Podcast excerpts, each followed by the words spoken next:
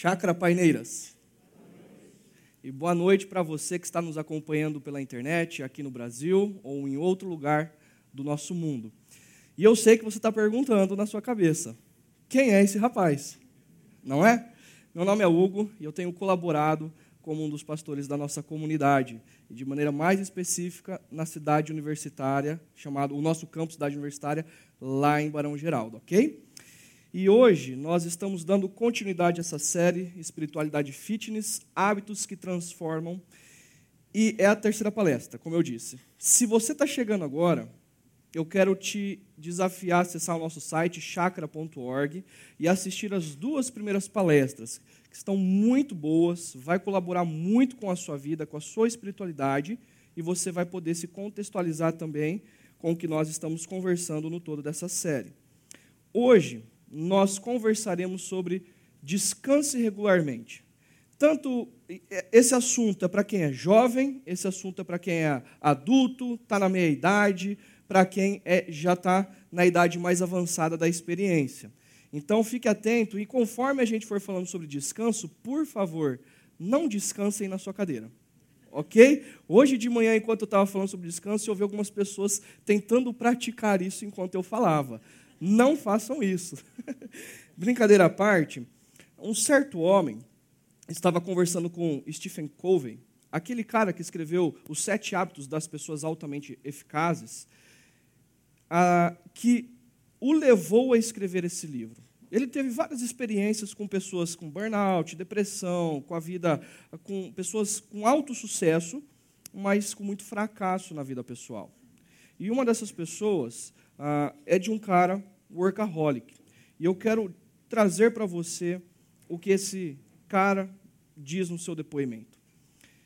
Tenho tanto a fazer, nunca dá tempo. Eu me sinto pressionado e tenso o dia inteiro, sete dias por semana. Compareci a seminários sobre organização do tempo e tentei meia dúzia de sistemas de planejamento diferentes. Eles ajudaram um pouco, mas ainda assim eu percebo que não tenho a vida feliz, produtiva e pacífica que eu gostaria. Gostaria de ensinar a meus filhos o valor do trabalho, mas sou obrigado a supervisionar cada movimento se quiser que eles façam alguma tarefa. E aguentar reclamações o tempo todo. Acabo fazendo tudo sozinho, porque é mais fácil. Porque as crianças não conseguem fazer suas tarefas com alegria, sem serem forçadas. Vivo ocupado, muito ocupado, mas de vez em quando penso se minhas atividades atuais farão alguma diferença a longo prazo. Gostaria muito de pensar que minha vida tem algum sentido, que as coisas são, de certo modo, diferentes por causa da minha presença. Você já se sentiu assim alguma vez na sua vida? Cansado? Como se tudo dependesse de você, como se você estivesse carregando todos os problemas nas suas costas. Você já sentiu, sabe, o seu ombro, os músculos do seu ombro enrijecidos? Por tensão, por problemas conjugais, por causa dos seus filhos, por causa da universidade, por causa da crise financeira que está como um tsunami chegando na sua empresa e você não consegue dormir? Você já teve a sensação de colocar a cabeça no travesseiro e a cabeça, os pensamentos continuarem trabalhando o tempo todo e você rola para lá, rola para cá? E aquela preocupação não vai embora, e de repente você se vê com um aperto aqui na, na boca do estômago, de ansiedade, respirando meio que ofegante. Você já dirigiu assim ansiosamente no trânsito? Você não sabe por quê, mas você está dirigindo em alta velocidade. Você já sentiu essa canseira como esse cara sentiu? Canseira no trabalho, canseira na criação dos filhos. Parece que a vida é cheia de problemas e tudo está sobre você. A sensação de que você é o Salvador, mas ao mesmo tempo há um paradoxo. Você tem vontade de chorar e de jogar a toalha, porque lá no fundo você tem a sensação de que você não vai dar conta. A situação financeira foge das suas mãos. A crise com os seus filhos que têm a consciência das decisões dele, deles fogem das suas mãos. A crise profissional, a saúde, a doença foge das suas mãos. Não tem o que você fazer. E você se sente esgotado, porque você não dá conta. Você já tirou férias, mas não descansou? Você tentou se desconectar do trabalho, mas o trabalho não se desconectou de você? Você já tentou ter entretenimento aos finais de semana, passar tempo com os amigos, fazer churrasco, ah, ir para uma festa, mas aquela sensação da segunda-feira é a pior sensação que tem porque você continua cansado. Um jornal, um artigo do Next Journal, afirma o seguinte: em 2013, uma pesquisa realizada pelo IBOP demonstrou que 98% dos brasileiros se sentem cansados, mental e fisicamente. Os jovens de 20 a 29 anos, 29 anos, porque estão entrando no mercado de trabalho ao mesmo tempo cursando a universidade, representam a maior fatia dos exaustos. Ainda, de acordo com o Conselho Nacional de Segurança dos Estados Unidos, de 2015, 43% dos trabalhadores do país dormem menos do que o período recomendado pela Fundação, Fundação Nacional do Sono. Não é um problema nacional, é um problema global, a canseira. E o, o nome desse artigo é Vivemos na Sociedade de Cansaço. O articulista ele vai continuar descrevendo e argumentando, e ele vai citar um livro chamado Dinheiro e Vida. E os autores desse livro dizem o seguinte: nunca se trabalhou tanto na história humana. A vida profissional se tornou uma nova espécie de religião. Ué, mas como assim? Nossos empregos agora exercem a função que tradicionalmente pertencia à religião. Eles são o lugar onde buscamos respostas para questões fundamentais, como: quem sou eu? Por que estou aqui? E qual o sentido disso tudo? Os empregos também exercem a função de família, respondendo questões como: quem são os meus? Quem está do meu lado? A quem eu pertenço? E onde eu me encaixo? Perceba, antigamente nós perguntávamos à religião: de onde nós viemos? Deus criou as coisas. Por que, que o mundo está errado? O que, que aconteceu com o mundo? Nós ouvíamos sobre o pecado. Qual é o meu propósito na história? Nós ouvimos sobre a vocação, sobre Deus ter nos criado com habilidades, Deus ter nos dado capacidade cognitiva, musical, artística, seja lá o que for. Para onde o mundo está caminhando? Deus está restaurando todo o universo e nós somos participantes disso, a igreja é participante disso. Mas, de repente, é o trabalho quem começa a dar sentido para as nossas vidas. Quando eu converso com várias pessoas e eu pergunto, é, quem é você? Elas não respondem mais, ah, eu sou São Paulino, ou eu sou palmeirense, corintiano, ou eu gosto de comida italiana. Não, elas vão responder, eu sou advogado, eu sou médico, eu sou professor universitário. O trabalho passou a dar sentido e significado para a existência humana e ela tem funcionado como religião. Quais são os seus sonhos? E os sonhos e o anseio das pessoas estão vinculados a ter mais recurso financeiro por meio da, do trabalho. Os sonhos delas são viajar para fora, são conquistar bens através do trabalho. É ter um status, uma carreira profissional na qual dá significado para as pessoas. E por que, que isso tem acontecido conosco? Talvez três diagnósticos. O primeiro seria a falta de disciplina pessoal. Nós, brasileiros, somos altamente ah, flexíveis, somos pessoas de alto relacionamento. E duas semanas atrás nós, nós trouxemos um artigo de que nós, brasileiros, levamos assim 3 minutos e 15 segundos para nos desconcentrarmos. Nós não temos disciplina, nós não temos foco. Por quê? Alguém do trabalho chama a gente para tomar aquele cafezinho, a gente vai. Alguém passa na nossa mesa e começa a conversar, a gente dá atenção. A gente olha para as mensagens no WhatsApp, porque a gente não aguenta saber que tem mensagem e não lê e vê na tela o que está acontecendo. A gente recebeu um e-mail e está lá na caixa de e-mail, a gente precisa ver logo e responder logo aquele e-mail. A gente não consegue focar e dizer não para determinadas coisas. Aí o que acontece com a gente? Nós ficamos atrasados com o nosso trabalho. E nós trabalhamos além do combinado. Nós passamos a fazer muitas horas extra. Ou então a gente pega o nosso trabalho que está atrasado e nós levamos para dentro de casa. Nós começamos a nos afundar em trabalho e achar que todo o trabalho conseguirá ser resolvido, sendo que o trabalho nunca vai ter fim.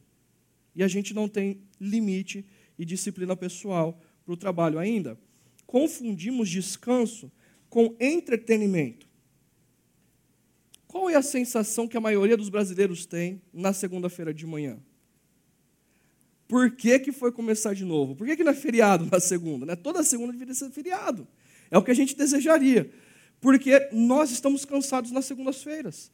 Nós temos dois dias de descanso, sábado e domingo, e nós nos lançamos a festas, a baladas, nós nos lançamos a shows, nós nos lançamos a entretenimento, nós nos lançamos a atividades dinâmicas onde a nossa mente não descansa, nós não damos tempo para relacionamentos, nós não paramos para refletir, na nossa semana.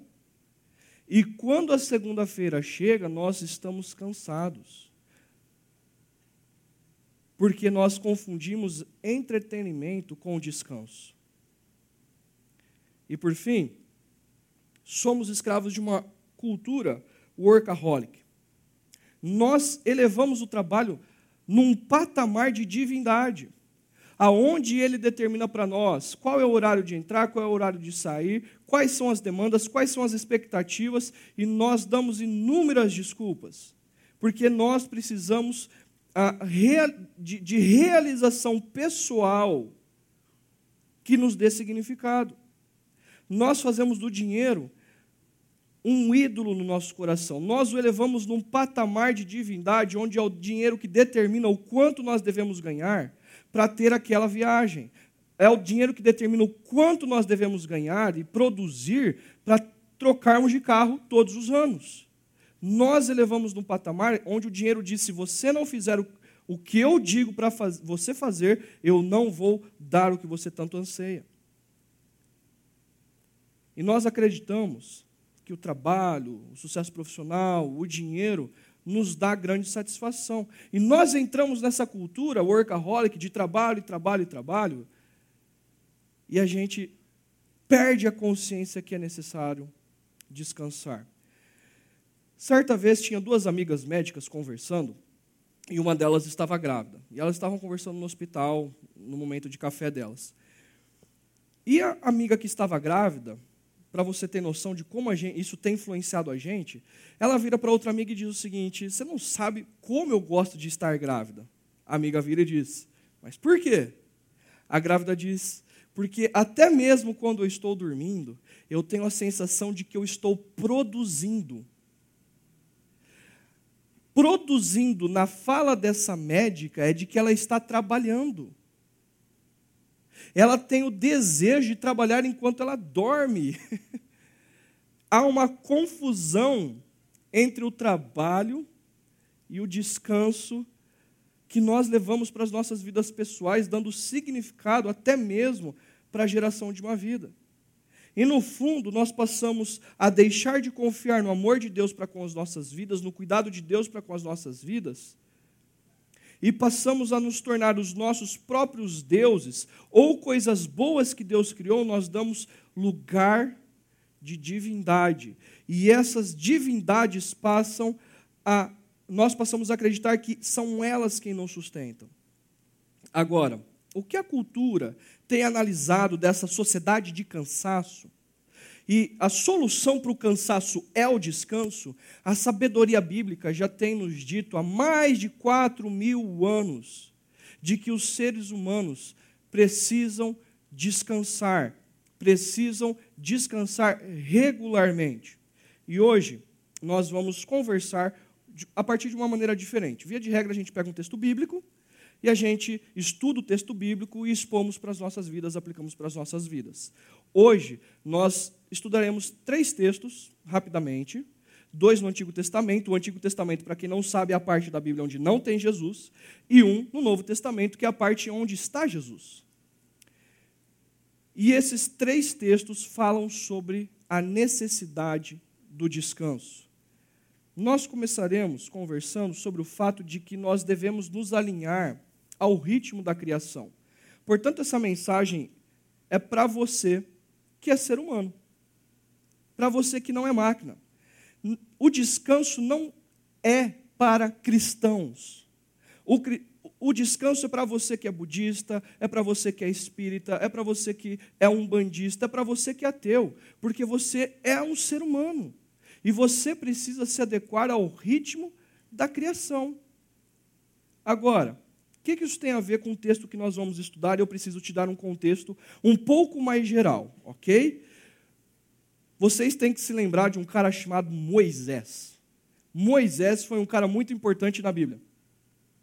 Ele foi o grande autor de cinco livros, os cinco, cinco primeiros livros da Bíblia, que são base para todo o restante da Bíblia. E ele escreve Gênesis, Êxodo, Levítico, Números e Deuteronômio. O texto que a gente vai estudar está no livro de Êxodo.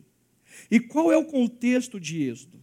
Então você tem que ter em mente um outro cara muito importante na espiritualidade cristã. É um cara chamado Abraão.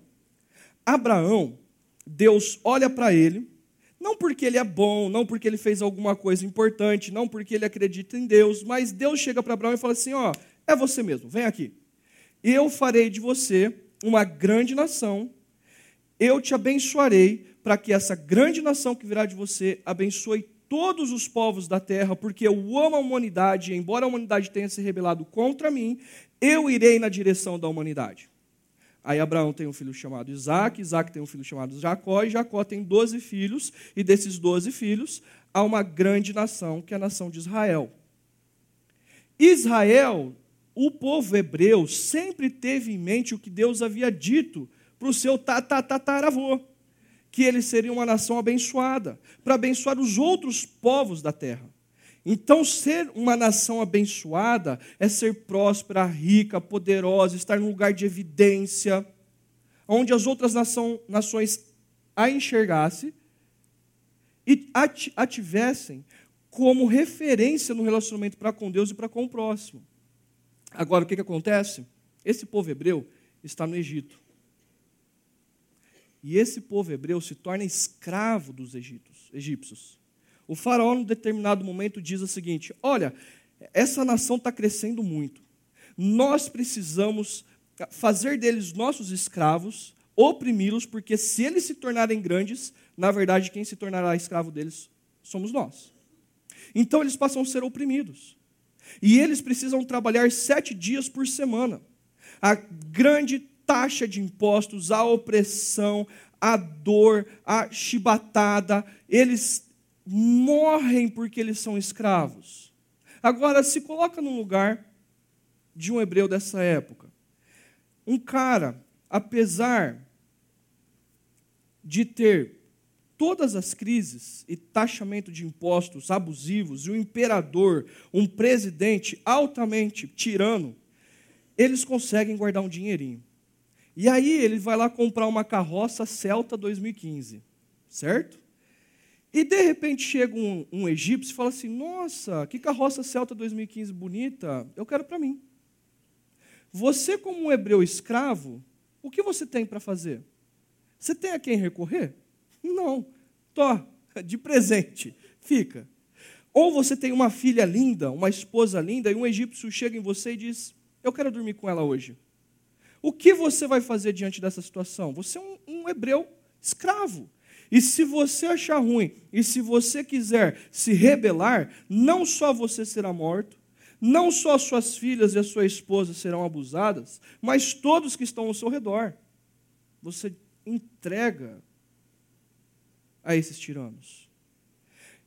E naquela, naquela, naquelas narrativas da cultura egípcia, grega, grega não, perdão, a babilônica, dos cananeus, existiam os deuses. E o seu Deus não está te respondendo. Você clama por libertação, você clama para Deus te abençoar, você clama para Deus se lembrar do que ele havia dito, mas Deus não responde. E você está dentro dessa cultura há 400 anos como escravo. E você começa a flertar com os deuses vizinhos. Quem sabe pelo menos Baal, Ra, não vai ouvir e não vai intervir de maneira ah, rápida e resolver o meu problema. Então você sacrifica animais, você sacrifica crianças, você se sacrifica para que esse Deus responda a sua oração.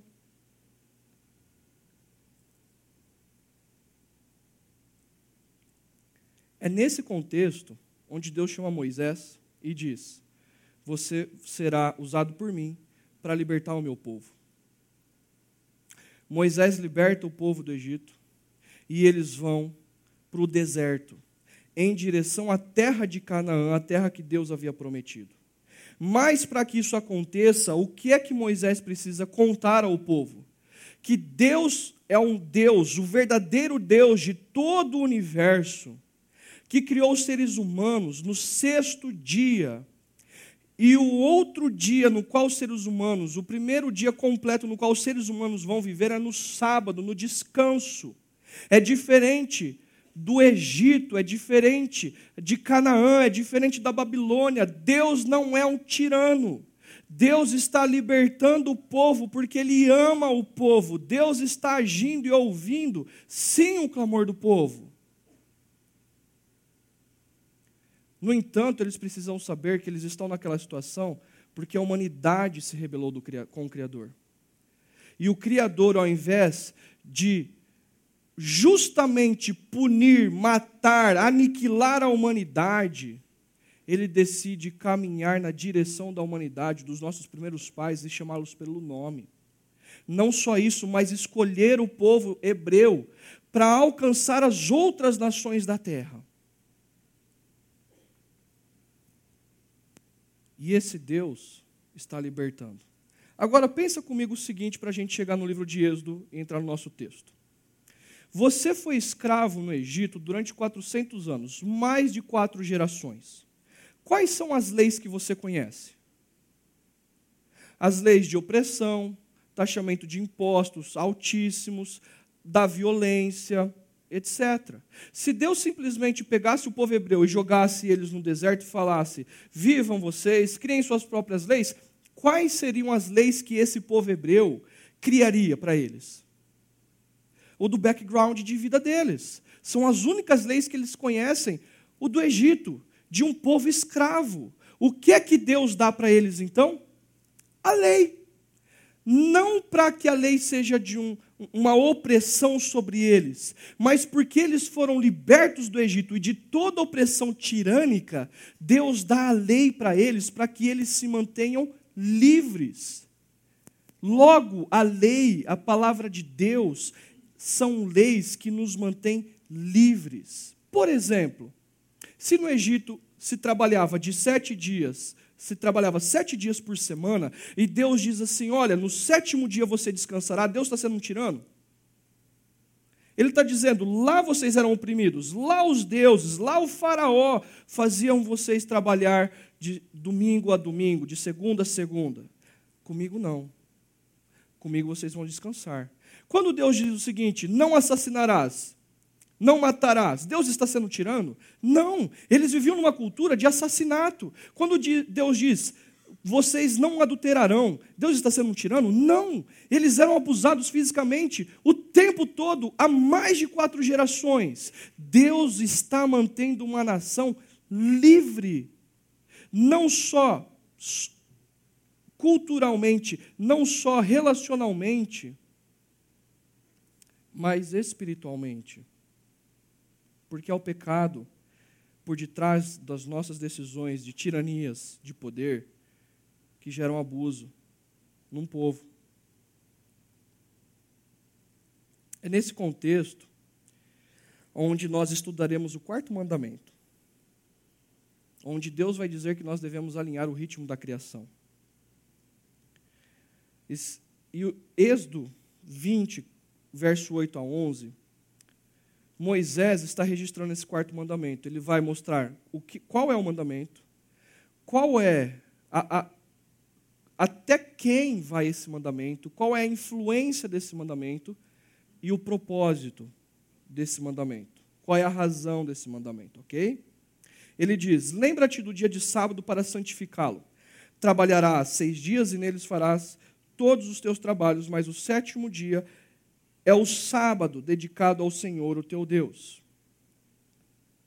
Este é o quarto mandamento de dez. Nos quatro primeiros mandamentos é um relacionamento vertical de nós para com Deus. Os outros seis mandamentos é um relacionamento horizontal de nós para com o nosso próximo. O quarto mandamento está no meio dos dois blocos. O quarto mandamento é uma dobradiça entre ah, porque eu amo a Deus, eu descanso, e porque eu descanso, eu abençoo o meu próximo. Essa é a ideia da dobradiça. O mandamento não é descansem. Já parou para pensar nisso? O mandamento é trabalhe seis dias e descanse um.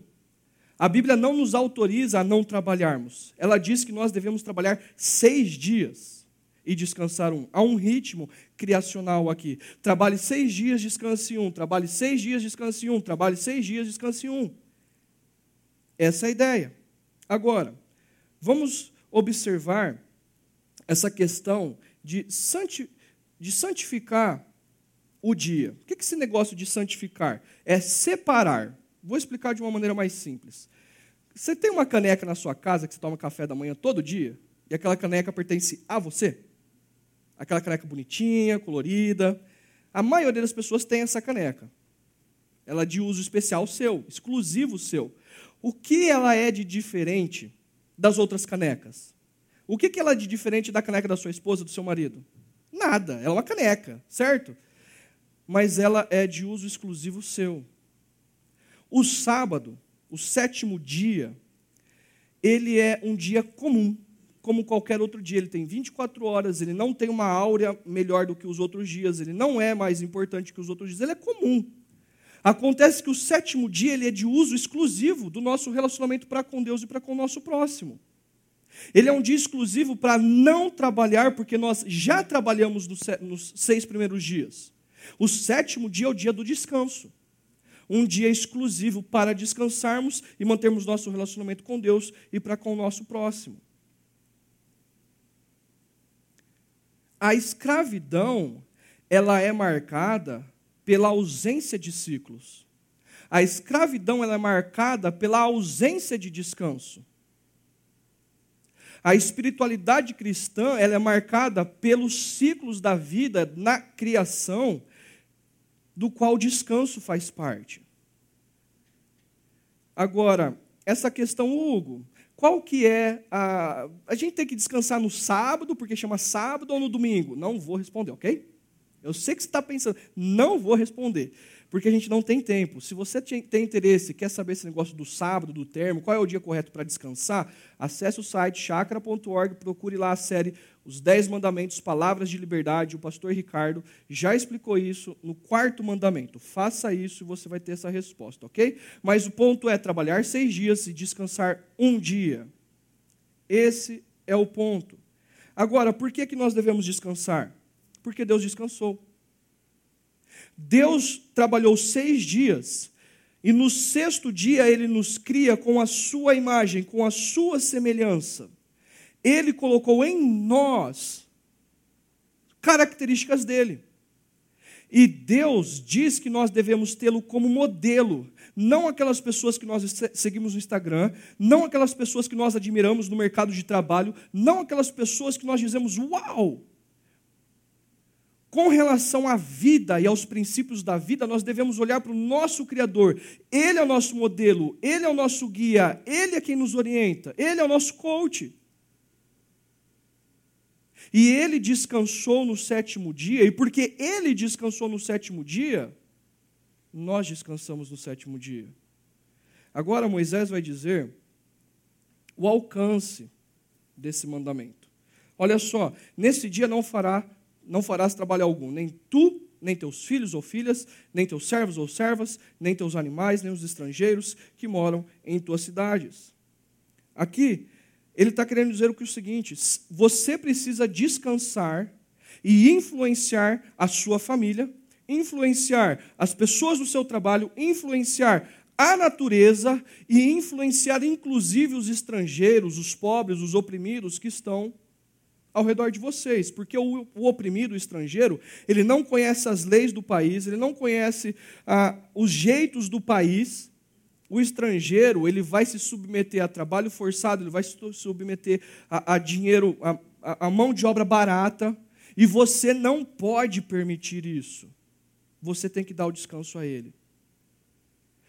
Quando nós não descansamos, quando pais não descansam, levando o trabalho para casa, mães levam o trabalho para casa, estão sacrificando seus filhos e o relacionamento para com seus filhos. O descanso serve não apenas para estarmos na presença de Deus, o descanso serve para o relacionamento familiar. E se você leva trabalho para casa, você não está investindo tempo na criação e no relacionamento para com seus filhos. E a conta virá daqui a alguns anos. Quando casais trabalham demais e levam o trabalho para casa, primeiro que não tem relacionamento sexual porque está cansado. Isso é uma realidade. Segundo, passa de ter prazer de estar junto. E conforme o tempo passa, o Deus trabalho, a divindade de trabalho vai pedir a conta, porque você está sacrificando o seu casamento e você daqui a alguns anos não conhecerá a pessoa com qual você dorme junto há anos. E você está sacrificando. Nem teus servos e servas. Quando patrões são apaixonados pelo que fazem no trabalho, ou eles têm como divindade o dinheiro deles, eles são a régua do desempenho tanto dele quanto dos seus funcionários. E se ele acredita que porque ele trabalha aos domingos, porque ele fecha contrato aos domingos, porque ele atende cliente aos domingos, porque ele estuda aos domingos, ele passa a exigir sendo um faraó tirânico opressor dos seus funcionários. Agora, dentro da espiritualidade cristã, não.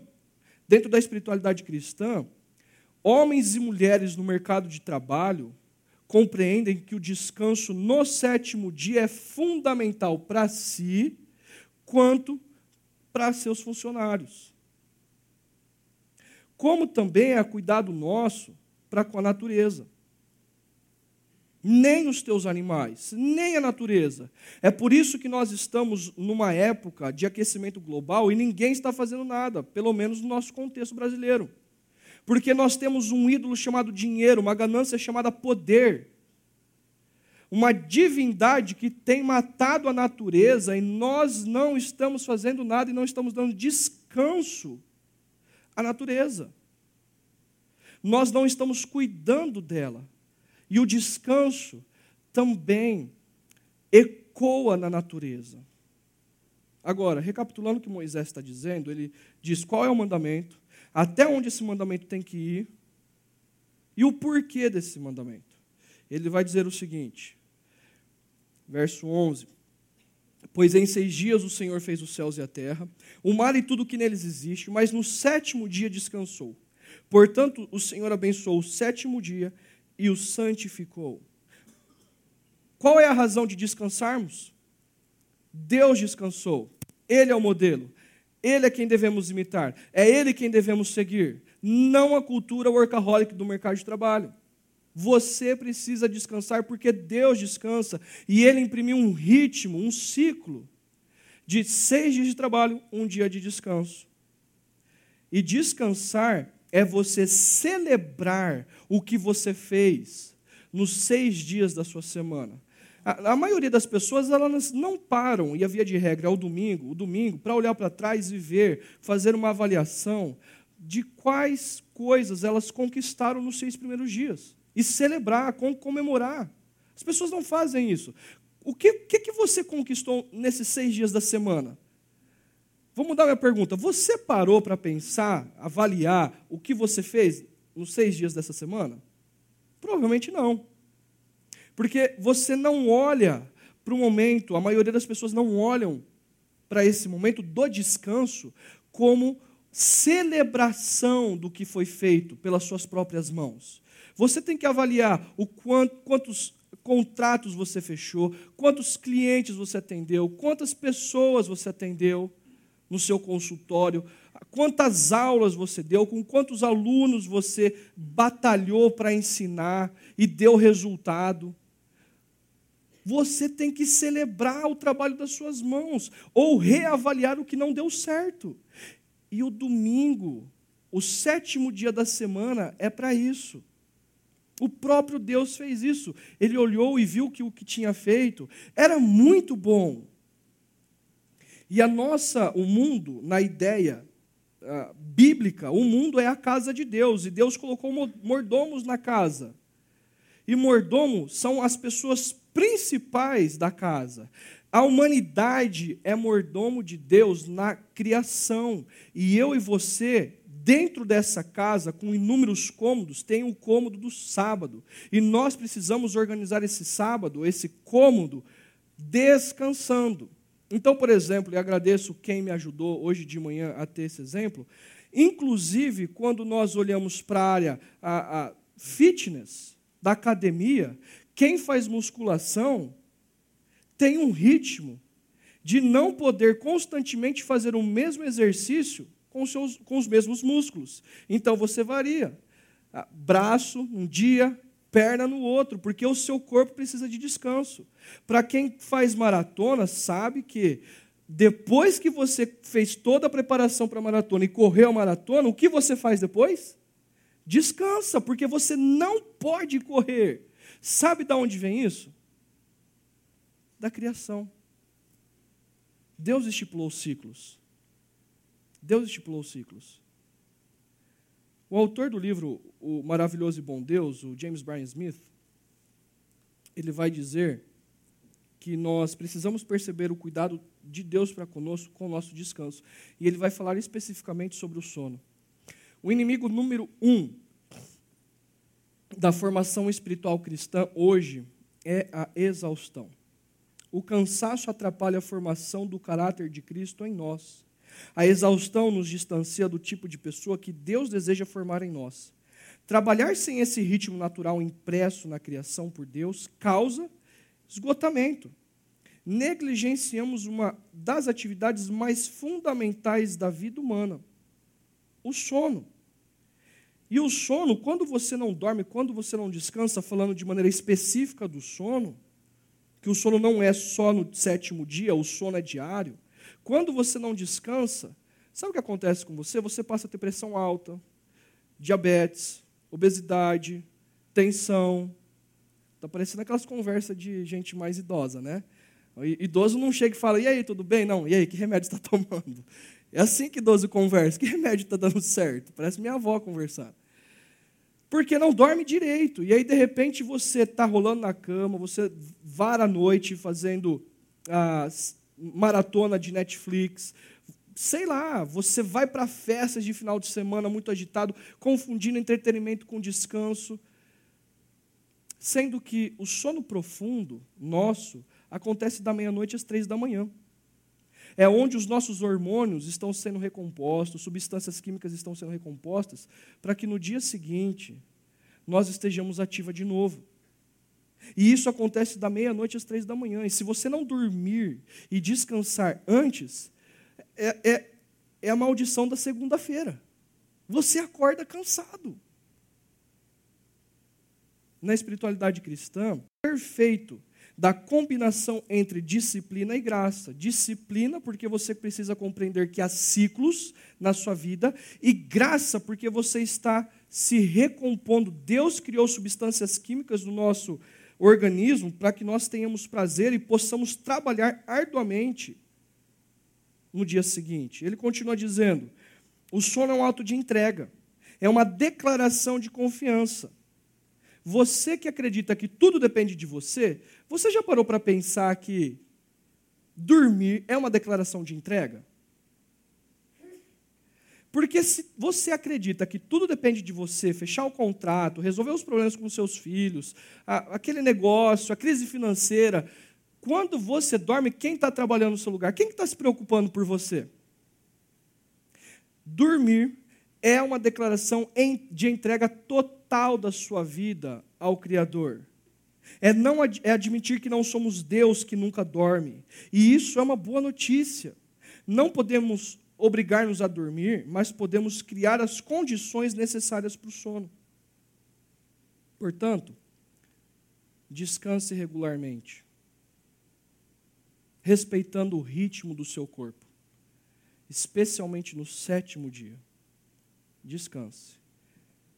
Se de um lado Moisés, em Êxodo, está dizendo que nós devemos descansar por causa de que nós somos seres humanos e não máquinas, agora no livro de Êxodo, ele vai, no livro de Deuteronômio, ele vai dizer para nós que nós devemos descansar para exercermos a nossa liberdade.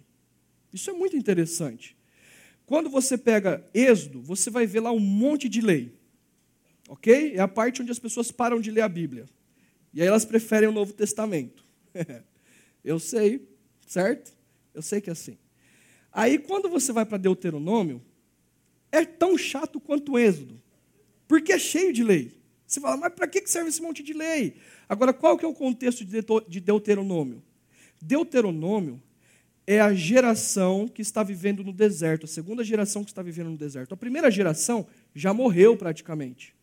Eles estão 40 anos no deserto e agora eles estão de frente com a terra de Canaã, onde será uma terra fértil, uma terra de produção. É agora que Deus vai cumprir as promessas de sermos uma grande nação para abençoarmos as outras nações. E aí Moisés fala assim: espera lá, gente. Deuteronômio em vocês. Lei. Por que ele vai ler a lei de novo? Porque lá na terra de Canaã vai acontecer a mesma coisa. Existem leis opressoras, ah, líderes tiranos, deuses territoriais entidades territoriais. E aí, quando eles entrarem na terra, e agora eles vão ter que plantar e colher, vai chegar um dia onde eles vão falar assim: Poxa, ah, mas eu quero trabalhar no sétimo dia, porque se vier uma praga, quem vai tirar a praga? Eu, eu, preciso trabalhar no sétimo dia porque assim eu preciso colocar mais semente no solo, senão não vou ter recurso financeiro. Ah, eu preciso colocar, eu, eu preciso ir lá porque assim eu preciso regar aquele monte de porque se não regar, quem que vai cuidar? Eles vão passar a acreditar que tudo depende deles. Ou então, os cananeus vão dizer o seguinte: está dando errado, vocês estão orando ao Deus de vocês, e ele não está ouvindo, igual lá no Egito. Esse Deus aí não está respondendo, não. É o seguinte: aqui existe um Deus mais poderoso, Baal. Sacrifique, façam culto a ele, sacrifiquem crianças a ele. Você vai ver, eles vão, ele vai mandar, ele vai resolver esse negócio, vai mandar chuva. Então Moisés está repetindo a lei para aqueles novos jovens que vão entrar em Canaã, a mesma lei de Êxodo. Só que ele vai aplicar para dentro daquele contexto. Olha só o que ele vai dizer lá no capítulo 5, verso 12 a 15.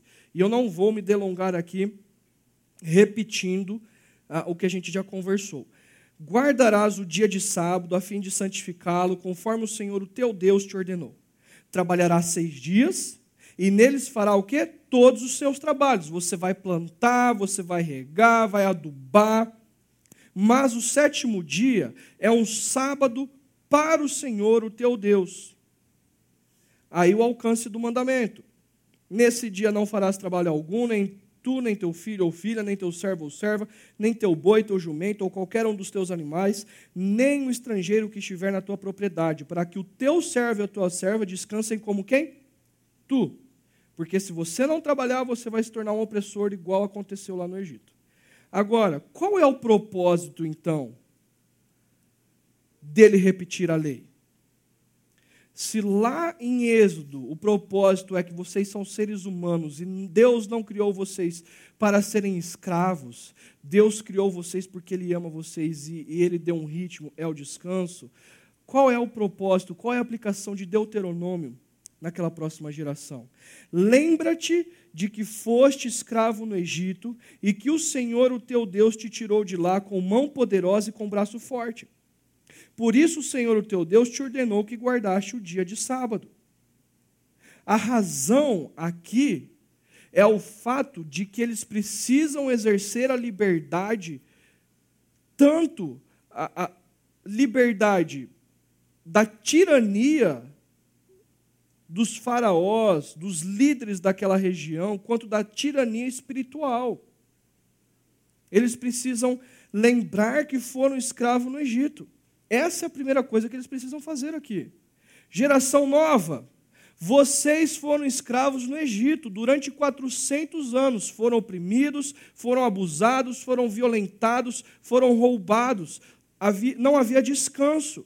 Vocês trabalhavam sete dias por semana, não tinha lazer, não tinha a apreciação da vida, não havia contemplação, não havia segurança. O dia do descanso para vocês representa o fim da escravidão. Não permitam que vocês se escravizem novamente. Porque quem é escravo não descansa.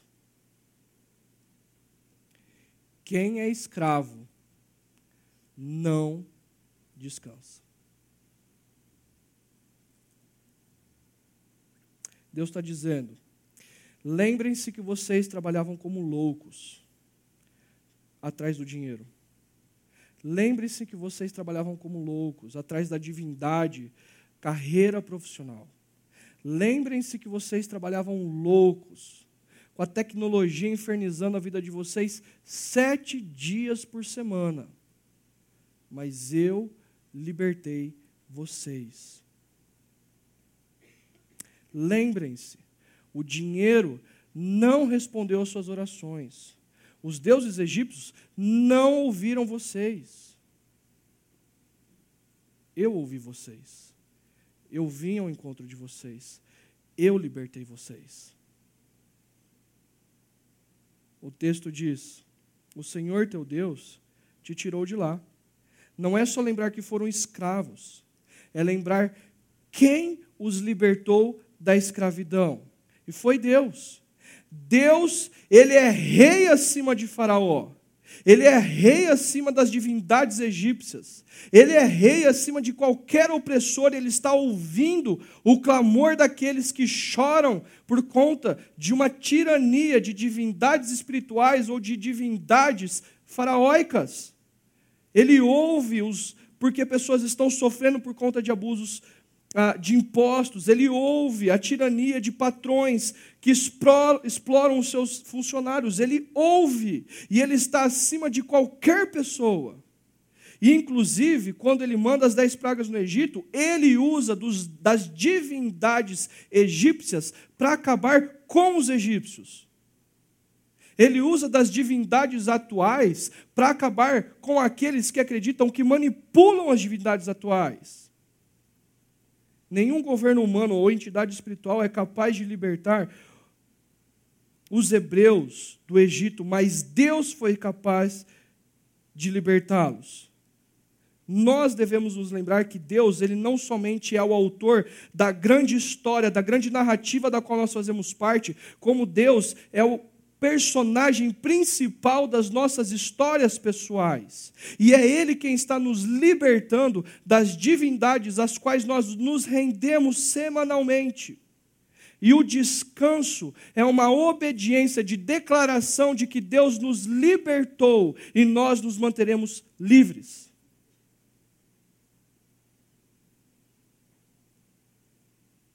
É Deus quem está atento à sua vida. É Deus quem está ouvindo as suas orações. Não é o dinheiro, não é a medicina, não é o presidente do país, é o Deus Criador que está ouvindo as suas orações. Por fim, ele diz: com mão poderosa e com braço forte foi que Deus libertou. Deus tem todo o recurso, todo o poder, toda a capacidade que você necessita é Ele quem está trabalhando ao nosso favor e através de nós durante o nosso dia a dia.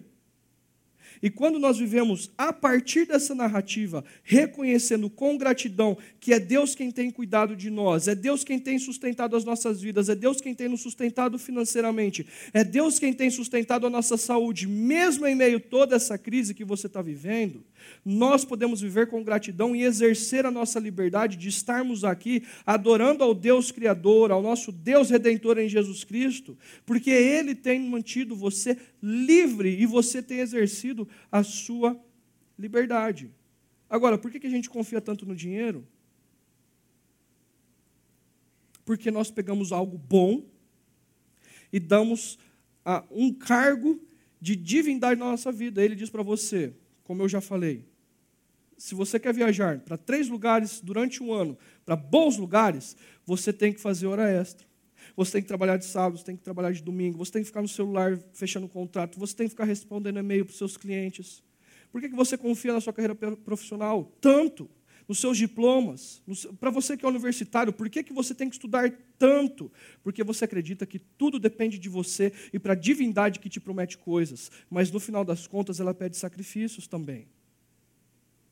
Você sacrifica o seu caráter, você sacrifica a sua família, você sacrifica os seus filhos, você sacrifica a sua saúde para essas divindades. E Deus te libertou dessas tiranias, dessas divindades, para que você exerça a sua liberdade. Alguns estão fazendo uso da tecnologia como uma divindade. E se a tecnologia ela fosse uma pessoa, alguns de nós diríamos bom dia primeiro para a tecnologia e não para o nosso cônjuge. E alguns de nós daríamos boa noite, seria a última pessoa com a qual nós conversaríamos, conversaríamos, e não com o nosso cônjuge que está do nosso lado. Porque é uma divindade. A primeira pessoa é tecnologia, a última pessoa é tecnologia. Como você sabe que você está exercendo sua liberdade? Você pega a tecnologia e diz não para ela. Você coloca lá no quarto. Você coloca ela para vibrar. Esquece, porque ela não toma conta de você. Você precisa fechar um negócio, o seu cliente está te ligando. Se ele não fechou no sábado, ontem, quem disse que ele vai fechar no domingo?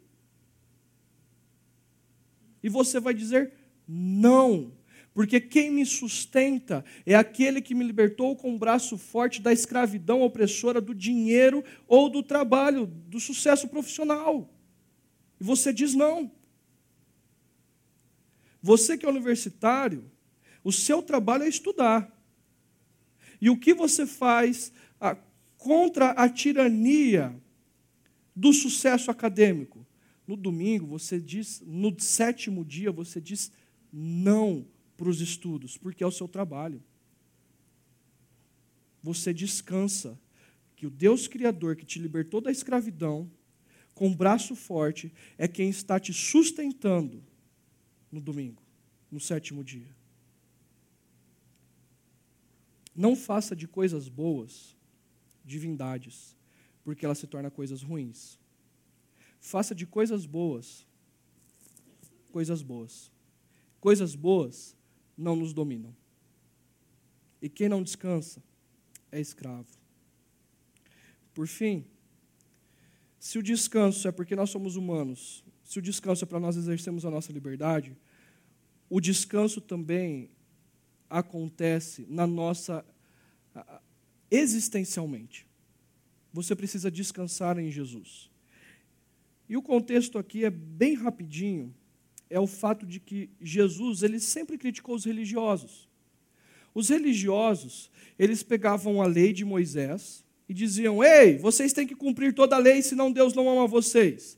Não vai matar, não vai adulterar, não vai mentir, adorarás o Senhor, somente o teu Deus, não fará ídolos para vocês. Vocês têm que cumprir tudo e todo o restante da lei. E aí, para saber que você estava cumprindo a lei, eles criaram mais leis ainda. E eles ficavam fiscalizando. E se você não cumprisse a lei, eles diriam o seguinte: não, Deus, você, Deus não te ama e pelo contrário, Deus vai te amaldiçoar. Deus, a ira de Deus está sobre você. Deus está pesando a mão dele sobre você. E Jesus ele sempre entra em embate com os religiosos. E Jesus, sendo Deus encarnado, ele reinterpreta a lei e ele é a máxima expressão da lei. E Jesus ele também descansa, sendo o próprio Deus encarnado. Jesus vai dizer para nós que assim como ele não tem a identidade dele baseado no desempenho religioso, nós também não devemos ter. Dentro desse embate com os religiosos, Jesus diz lá: Venham a mim todos os que estão cansados e sobrecarregados, e eu lhes darei descanso. Tomem sobre vocês o meu jugo e aprendam de mim, pois sou manso e humilde de coração, e vocês encontrarão descanso para suas almas. Pois o meu jugo é suave e o meu fardo é leve. Olha só, venham a mim. Jesus está dizendo, está fazendo um convite a todas as pessoas. Ele não está dizendo, venham vocês que são judeus, venham vocês que são religiosos, ou venham vocês que não são religiosos. Não. Jesus está fazendo também um convite a mim e a você, você que é budista, você que é espírita, você que é ateu, você que é ah, o bandista, você que é à toa, você que é um religioso. Jesus está dizendo: ei, venham a mim todos os que estão cansados vocês que estão cansados da tirania de um governo opressor, eu sei o que é isso. Venham a mim. Vocês que estão cansados das divindades, do dinheiro, do sucesso, da carreira, de relacionamentos, da tecnologia, ei, eu sei. Vocês não vão dar conta. Venham a mim. Vocês que estão cansados da religiosidade, vocês que ficam se sacrificando e cumprindo regrinhas. Até mesmo você não pode ter nem problema financeiro, você não tem problema familiar, você não tem problema profissional, você está muito bem de vida. E você faz até o bem para as pessoas. Mas lá dentro, você sabe que tem um vazio existencial e uma canseira de alma. E Jesus está dizendo: Eu sei. Venham a mim, todos vocês que estão cansados e sobrecarregados, e eu darei descanso. Jesus vai dizer um negócio assim muito complicado. Tomem sobre vocês o meu jugo. Você fala assim, Jesus, beleza, você levantou o problema. Estou cansado e estou indo até você, mas como assim colocar um jugo sobre mim, Jesus? Você está falando para eu colocar um peso sobre mim? E jugo aqui a ideia daquela canga sobre um animal, um boi, um jumento, para carregar peso. É o mesmo termo. E Jesus está falando: eu vou colocar um peso sobre vocês. Mas preste atenção, Jesus está dizendo o meu jugo. Não é o jugo que os tiranos da sociedade, os opressores colocaram sobre vocês. Não é a tirania das espiritualidades, não é a tirania da religiosidade, das divindades que vocês criaram para vocês. É o meu jugo. É o meu jugo. Como assim, Jesus? Pois sou manso e humilde de coração. Manso aqui é a ideia de um cavalo selvagem que foi domado. Um cachorro bravo que foi adestrado. Jesus está dizendo: Eu tenho poder para acabar com tudo isso. Eu tenho poder para aniquilar toda a humanidade. Eu sou Deus, eu poderia dar um basta. Mas eu não sou tirânico. Eu vou conquistá-lo, eu vou conquistá-la pelo meu amor. E o meu jugo é baseado no meu amor por você, e eu sei que você não vai dar conta. E sou humilde de coração. Ser humilde é alguém que não pensa, pensa menos em si mesmo e mais no outro.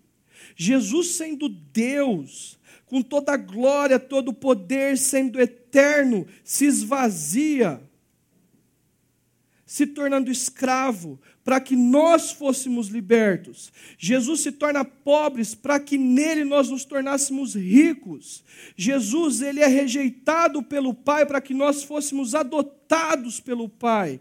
Jesus é odiado na cruz para que nós fôssemos amados por Deus, e essa é a sua identidade em Cristo Jesus e a canseira que a sua alma necessita, o gole d'água que você tanto espera para a sua existência é Jesus.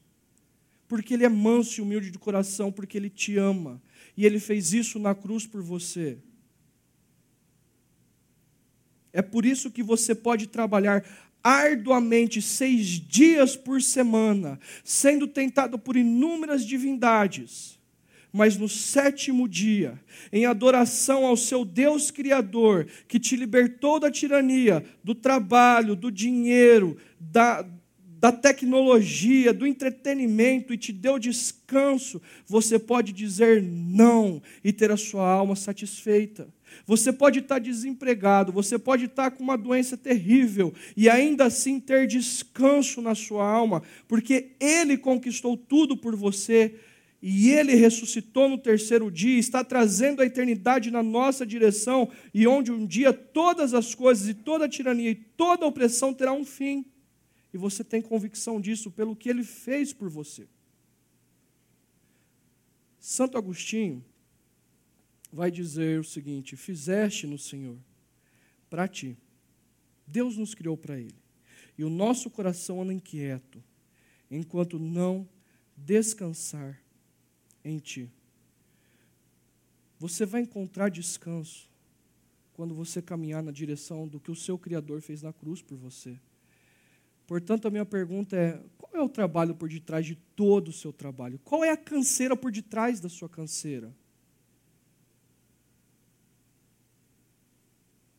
Talvez você durma bem, você descanse bem, talvez você até diga não para a tecnologia, não para os seus clientes. Mas por que, que você continua ainda exausto? E como se tudo dependesse de você. Deus fez tudo por você na cruz. Descanse nele. Para a gente refletir e praticar, como está o seu sono?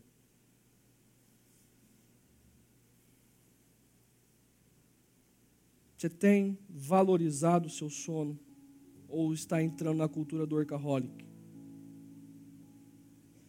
Você está dormindo antes da meia-noite, para quem pode? Eu tenho uma filha de três anos e um menino de um ano. Um ano e dois meses. Faz três anos que eu não sei o que é dormir direito. Mas sabendo que precisa de um ritmo, seis dias de trabalho árduo e um dia de descanso, você tem descansado de maneira correta nesses seis dias, especialmente no sétimo dia? Você é livre para descansar ou é escravo do trabalho das suas mãos? Enquanto eu estava aqui falando, alguns de vocês certamente deram uma olhadinha no seu celular para ver a mensagem, porque vocês não se aguentam. Eu não me aguento às vezes.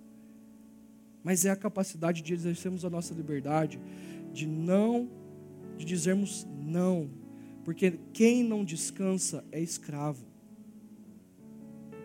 E se no sétimo dia você não descansa, você é escravo.